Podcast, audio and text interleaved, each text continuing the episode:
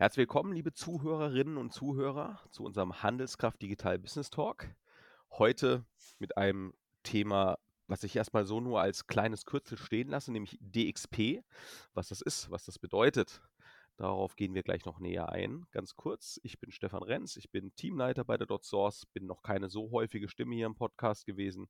Mein Team ist vor allem verantwortlich für Commerce-Projekte und ich bin aber heute natürlich nicht alleine, ich habe einen Gast mitgebracht, beziehungsweise der hat das ganz allein hierher geschafft. Der Sebastian von Magnolia. Sebastian, stell du dich doch mal vor. Ja, hallo, mein Name ist Sebastian Stang. Äh, ich bin tätig als General Manager EMEA bei der Magnolia. Ähm, was tue ich? Ich bin eigentlich verantwortlich für die komplette Go-to-Market-Strategie von Magnolia in der Region EMEA. Mit meinem Team bin ich also für Sales, Marketing und Account Management zuständig und seit schon über zehn Jahren dabei. Ähm, Magnolia selbst, wir sind ein Softwarehersteller für eine DXP, über das Thema, über das wir gleich noch sprechen, genau. Und DotSource äh, ist schon langjähriger Partner auch von uns, genau. Und deswegen arbeiten wir auch hier zusammen. Genau, und nicht nur das, Magnolia ist auch noch Sponsor unserer Handelskraftkonferenz in diesem Jahr, die am 22. März im Kunstkraftwerk Leipzig stattfindet, wieder richtig vor Ort. Ja, das freut mich sehr. Auch ich werde mit dabei sein. Aber Sebastian, jetzt haben wir schon zweimal gesagt, DXP. Ich bitte, deine Bühne. Was ist denn das? Ähm, ich glaube, wird jetzt mich schwer, ich weiß es gar nicht, wer das erfunden hat. Wahrscheinlich war es Gartner, aber es nennt sich äh, Digital Experience Platform die Definition an sich ist äh, ja letztendlich eben also eine Plattform, mit der ich äh, digitale Experiences erstellen kann.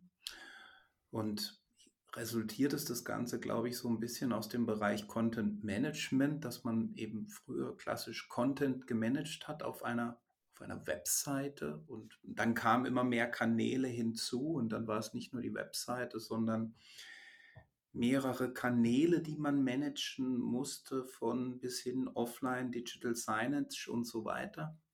Und natürlich hat sich dann auch der, der, der Tech-Stack und das, das, das Thema Online-Marketing wurde immer größer und jetzt ist es eben so, dass da viele Systeme miteinander spielen, viele Disziplinen miteinander vernetzt sind, SEO, klassisches Content-Marketing. Ähm, ich muss Formulare schnell einbinden können. Ich möchte personalisieren können. Ich möchte andere Systeme einbinden, wie vielleicht ein, ein Digital Asset Management System. Und alles zusammen soll dann eben eine digitale Experience erzeugen. Ich glaube, das ist ähm, ja so ein bisschen die Definition, weswegen man jetzt eher von einer DXP auch spricht und der Markt sich eigentlich dahin entwickelt hat und man immer weniger von klassischen CMS spricht, wobei das tut man schon noch, weil Content verwalten tut man ja schon.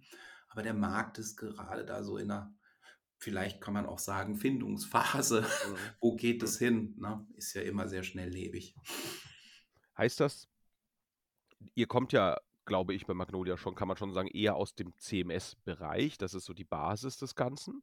Und da haben sich die Anforderungen weiterentwickelt oder haben sich die Systeme weiterentwickelt? Wie, wie ist das? Also ist das, wollte man dann einfach mehr und jetzt ist halt logisch, jetzt verbinde ich noch mehr Systeme miteinander oder wie muss ich mir das vorstellen? Ich glaube, es hat sich beides entwickelt und natürlich auch der technologische Fortschritt so ein Stück weit. Also ich glaube, alle, wir sind ja schon, ich weiß gar nicht, über 20 Jahre im Markt und ich glaube, alle unsere Marktbegleiter und auch die neuen Marktbegleiter nennen sich eigentlich und haben sich alle CMS genannt. Ja, das mhm. ist so. Also selbst äh, darf man auch nennen, eine, eine Adobe war früher auch ein Content-Management-System und ist jetzt mhm. aber der, die Experience Cloud, wie so öfters. Und ähm, ich glaube, der, der Treiber war einerseits, dass man technologisch sich das, das Frontend weiterentwickelt hat, also mhm. entkoppelter, Stichwort Headless, neue Technologien,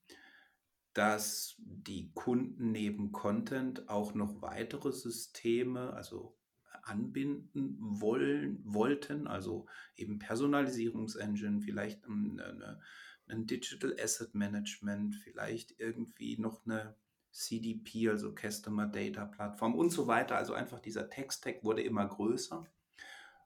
Aber auch für den, den Endkunden dieser Kunden. Ja, also man hat ja die Erwartung, dass die Experience, also wenn ich eine Website aufrufe, dass die eigentlich seamless connected ist, also die ganzen Systeme dort miteinander gut vernetzt sind, dass ich eine gute Customer Experience da auch drauf habe. Und um das zu bewerkstelligen, braucht es eben ein bisschen mehr wie einfach Text, Bild und, und Verwaltung, ja. sondern du, du musst einfach heutzutage flexibler sein. Und ich mhm. glaube, da ist der, da ist der, da ist es so aufgekommen, ne?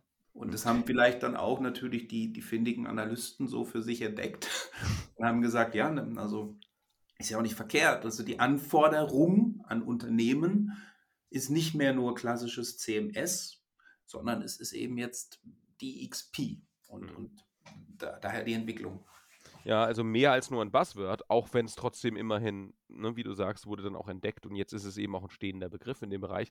Aber wie muss ich mir das vorstellen, jetzt mal wirklich aus der, aus der Brille von einem sagen wir jetzt erstmal von einem Betreiber so einer Plattform, also von jemandem, der in einem Unternehmen, das eben jetzt den, die haben einen CMS, ne, die haben vielleicht einen Shop, die haben vielleicht eine, eine, eine Marketing-Tools.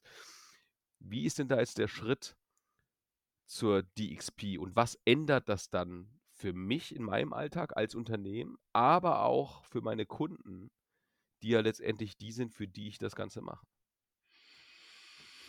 Also ich glaube, dass natürlich für also die Unternehmen, die jetzt eine vor der Herausforderung stehen, wir möchten eine DXP einführen, wir wollen eine bessere digitale Experience schaffen für unsere Endkunden. Die sind, glaube ich, alle jetzt auch gewachsen und eben sind eben auch ihre Tech-Stacks gewachsen. Ja, also die sind alle, man hatte damals, wir hatten da so eine Website und diese Unit hatte da so noch eine. Website mhm. und jetzt wollen wir das alles mal so konsolidieren. Das ist eigentlich das, was man ganz, ganz oft im Markt hört und und ich glaube, vor dieser Frage stehen viele und viele stehen eben dafür, wie, wie können wir hier mehr Effektivität und Effizienz in, in unsere Prozesse bringen. Ja? Also wir wollen nicht mehr irgendwie für jede Webseite irgendwie eine, ein kleines CMS aufgesetzt haben. Wir wollen eigentlich unsere Tools, die wir im, im, im Unternehmen einsetzen, über, über sämtliche digitalen Kanäle sozusagen auch ähm, einsetzen und verwalten können. Und dafür brauchen wir eine Lösung. Und es ist natürlich schon ein Stück weit komplexer geworden, weil eben so viele Systeme miteinander sprechen müssen. Aber wenn ich mir jetzt mal den einfachen Marketer nehme, ne, den mhm. Marketer, also in so großen Unternehmen gibt es ja viele Marketer und jetzt gerade für B2B zum Beispiel. Also wir haben einmal Corporate Communication, das ist einfach, das sind Unternehmensmitteilungen und das ist Text, Bild und vielleicht noch eine Pressemitteilung. Das ist ein relativ einfacher Use Case, aber jetzt gehen wir mal davon aus, produzierendes Gewerbe haben sehr viele Produkte, die ganzen Produktinformationen und Spezifikationen sind irgendwie vielleicht in einem PIM gespeichert. Und jetzt kommt so ein neues Produkt und es ist ready und es ist alles da und jetzt sagen die vom Vertrieb, ey, das muss jetzt auf die Webseite und das muss jetzt gepublished werden und vielleicht machen wir noch eine Landingpage drumherum, weil wir irgendwo eine große Messe haben. So, jetzt sitzt der Marketer da und, und fragt sich, uh, was, was mache ich denn jetzt? Ja, jetzt kann ich mir natürlich die ganzen Informationen zusammensuchen und dann irgendwie irgendwas bauen oder ich bin eben schon so weit, es ist alles sehr gut verzahnt, vernetzt. Ich kann bereits auf einen einfachen Template-Baukasten zugreifen. Ich kann vielleicht direkt aus dem PIM mir die ganzen Informationen ziehen und auf die Homepage stellen, weil ich dazu in der Lage bin. Also ich komme direkt dort drauf. Ich kann das auf die Homepage stellen. Ich kann vielleicht eine kleine Kampagne schon erstellen, mhm. die zeitgesteuert ist, weil ich weiß, okay, das Produkt hat den Produktlaunch an Tag XY und dann ähm, tue ich eben die ganze, das Ganze schon so terminieren. Und das kann ich als einfacher Marketer machen, ohne dass ich auf die IT angewiesen bin.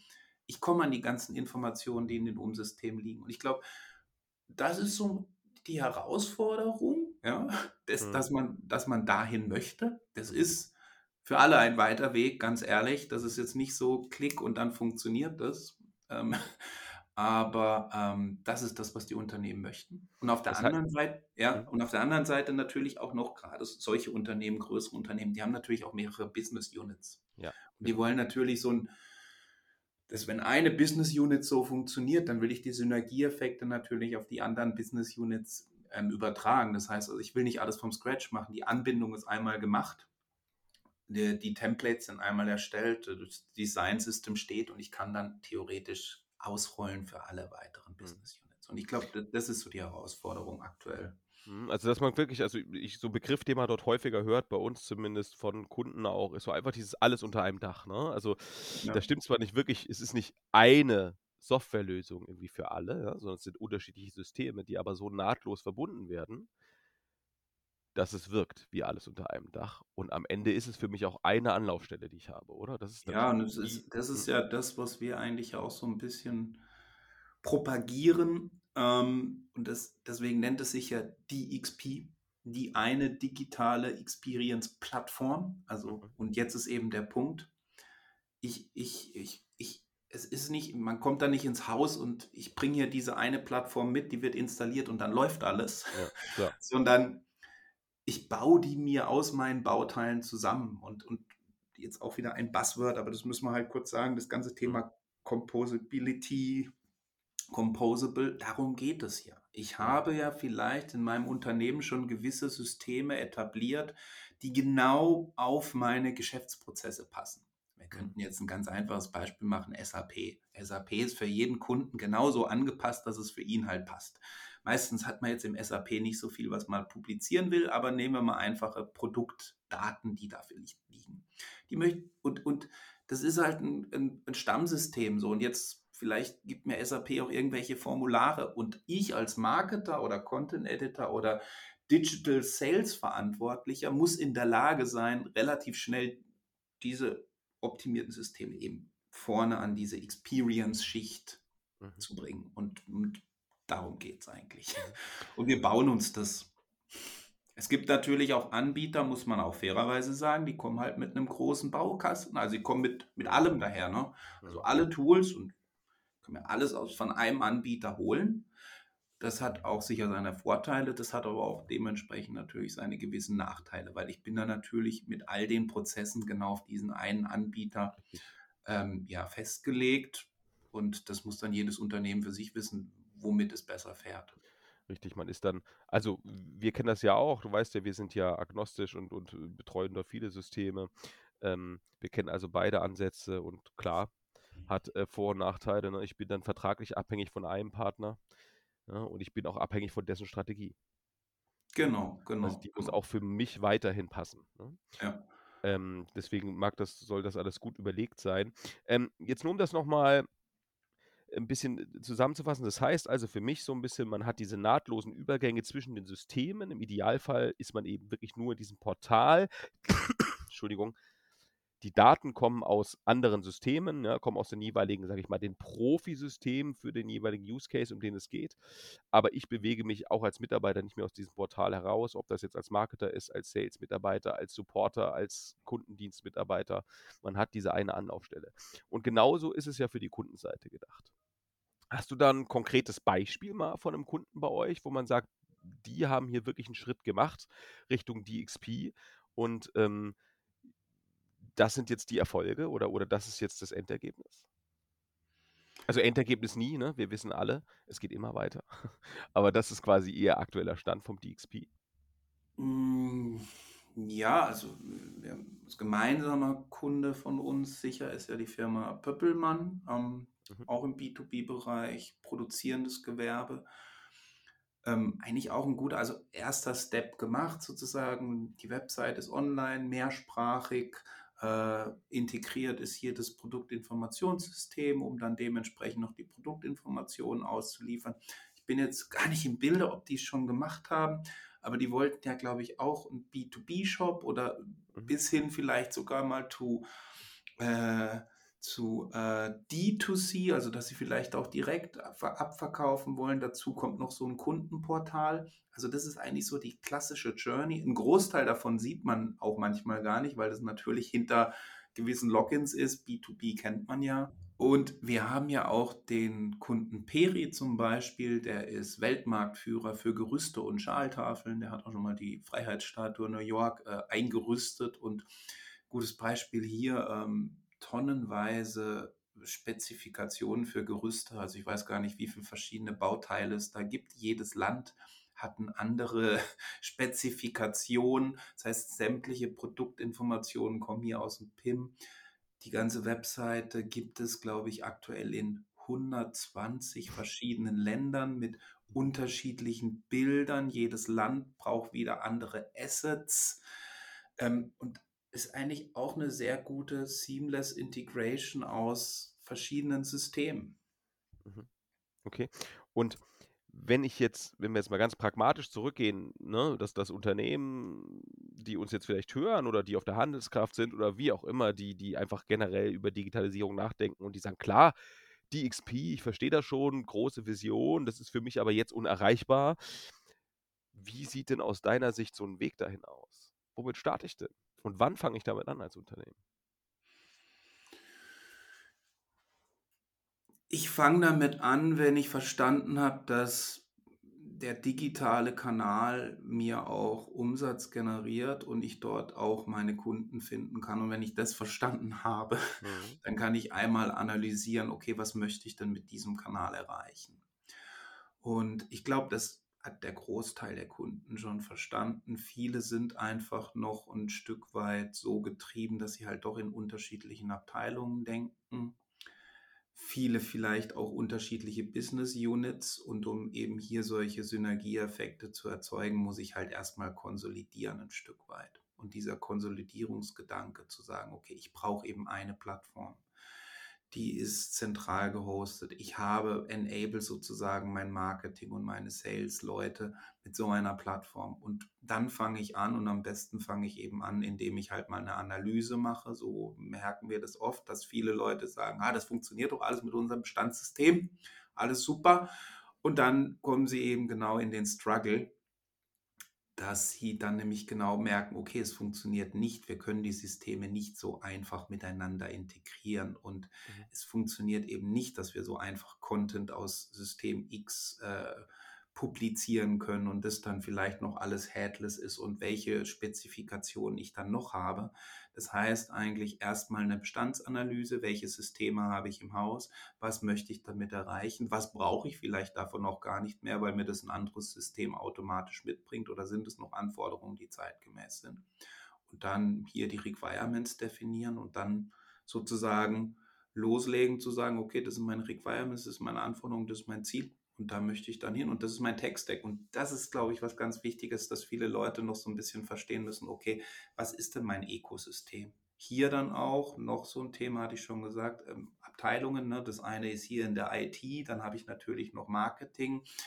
Ähm, dann habe ich noch digitalen Sales oder die alle auch noch was erreichen wollen. Also hier müssen die Teams natürlich auch miteinander äh, zusammenspielen und dann dementsprechend ähm, an einem Strang ziehen. Das haben wir ganz oft. Gutes Beispiel, IT sagt, ah, die Systeme laufen, Marketing möchte ein bisschen flexibler, schneller werden.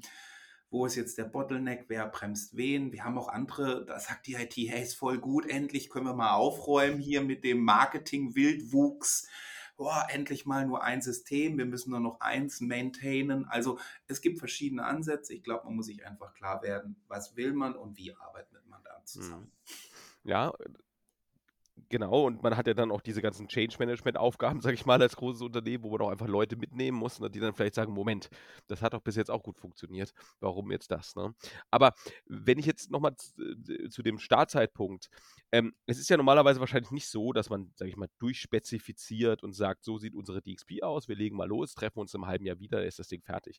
So, man geht ja sicherlich, wie wir in unseren Projekten auch oft vorgehen, mit einem MVP-Gedanken, ne? oder man geht eben, also klassisch schrittweise vor mit Weiterentwicklung. Das ist doch bei DXP genauso möglich. Ich setze also erstmal, ich muss halt an die Vision denken, wenn ich meine Tools auswähle. Oder was meinst du, muss man da beachten? Absolut. Also man darf nie zu viel wollen. Und das sehen wir auch im Markt. Und ähm, das tun wir auch. Also es ist ja so meistens, dass wir sagen wir MVP oder wir starten mal mit einer Business Unit oder wir starten mal mit der ersten kleinen Webseite, schauen mal, ob das funktioniert mhm. und bauen dann Stück für Stück auf. Aber kein Kunde kommt und sagt, okay, bis Ende vom Jahr muss mein Shop stehen, mein Kundenportal stehen und meine neue Website in 130 Länder ausgerollt. Das ist, das ist nicht... Äh, Also da brauchen wir gar nicht drüber reden, das ist nicht realisierbar, sondern ähm, man fängt auch an, Stück für Stück. Man sucht sich natürlich auch die Tools aus, mit was möchte ich starten, wo möchte ich die Ergebnisse sehen und dann dementsprechend ist es die, ist es die äh, Roadmap. Mhm. Genau.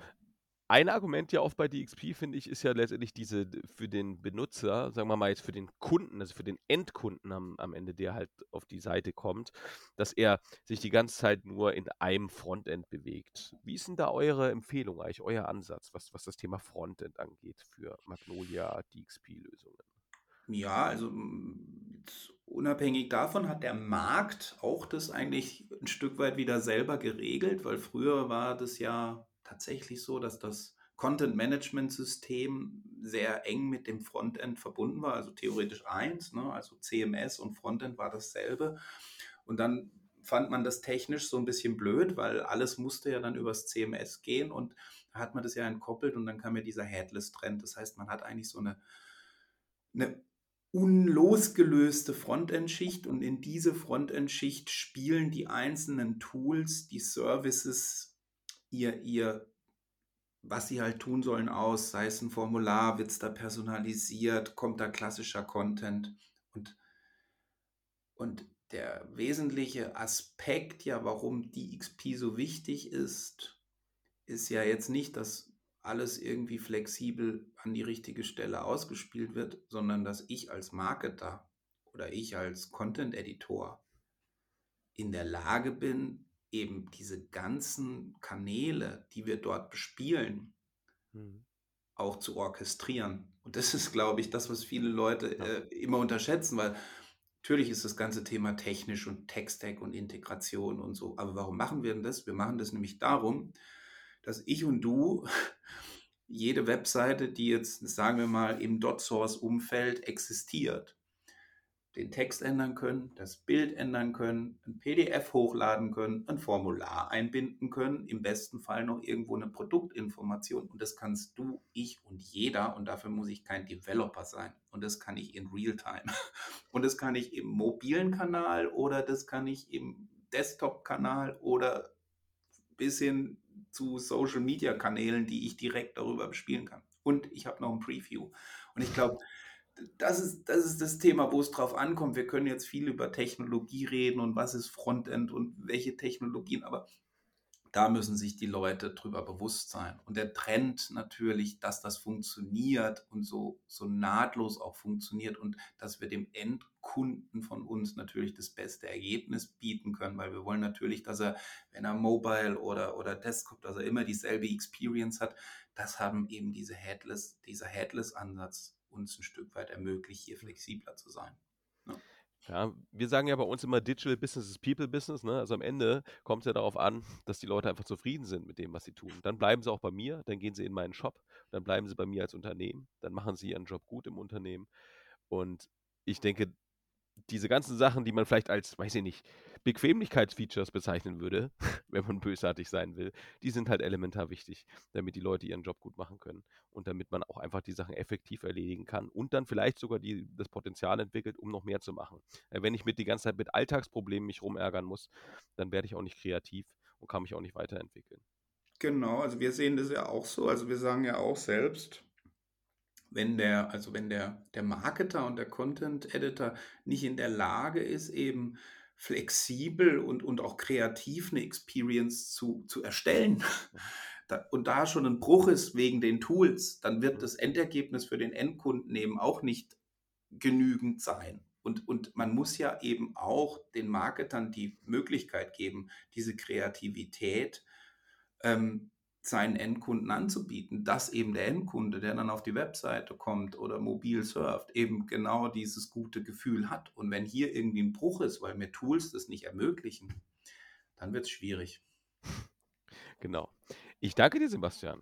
Aus meiner Sicht war das ein schöner Einblick in DXP. Ne? Auch bei der Handelskraft wird es viel um das Thema DXP gehen, viel um das Thema einfach, ja, der Weg zum digitalen Erfolg, letztendlich zur, zur, zur ja, zur digitalen Plattform. Wir haben Kunden, die darüber sprechen. Wir haben ein Panel dazu, wo wir über DXP reden werden. Am 22.03. in Leipzig. Sebastian, ich danke dir. Bis danke dahin. dir auch. Tschüss. Ciao.